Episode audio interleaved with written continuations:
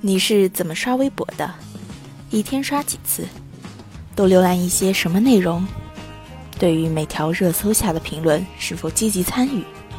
看见朋友的秀是咧嘴笑，还是偷偷妒忌，还是暗暗忧伤？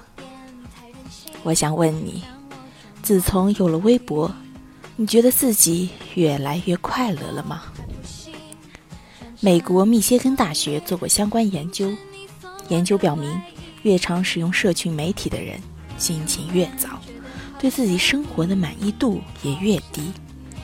另一则报道也解释道，其实。人常常在浏览社交媒体的时候，偷偷羡慕着别人的生活。前阵子，众多网友在微博话题：“你会在朋友圈崩溃吗？”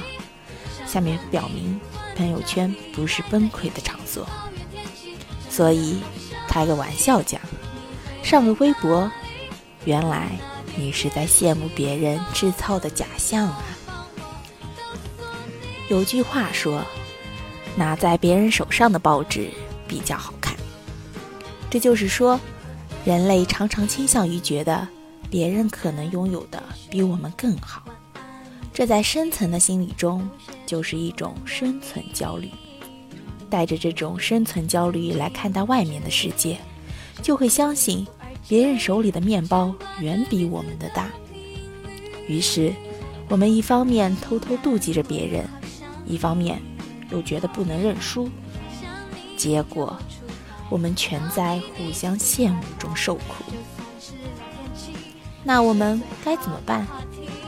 老实说，习惯养成这么久，也不是一朝一夕就能改变的。或许等到某一天自己受不了了，自己不想要这种比较的幸福，那或许真能改变了。祝你晚安，我是今日主播丁原。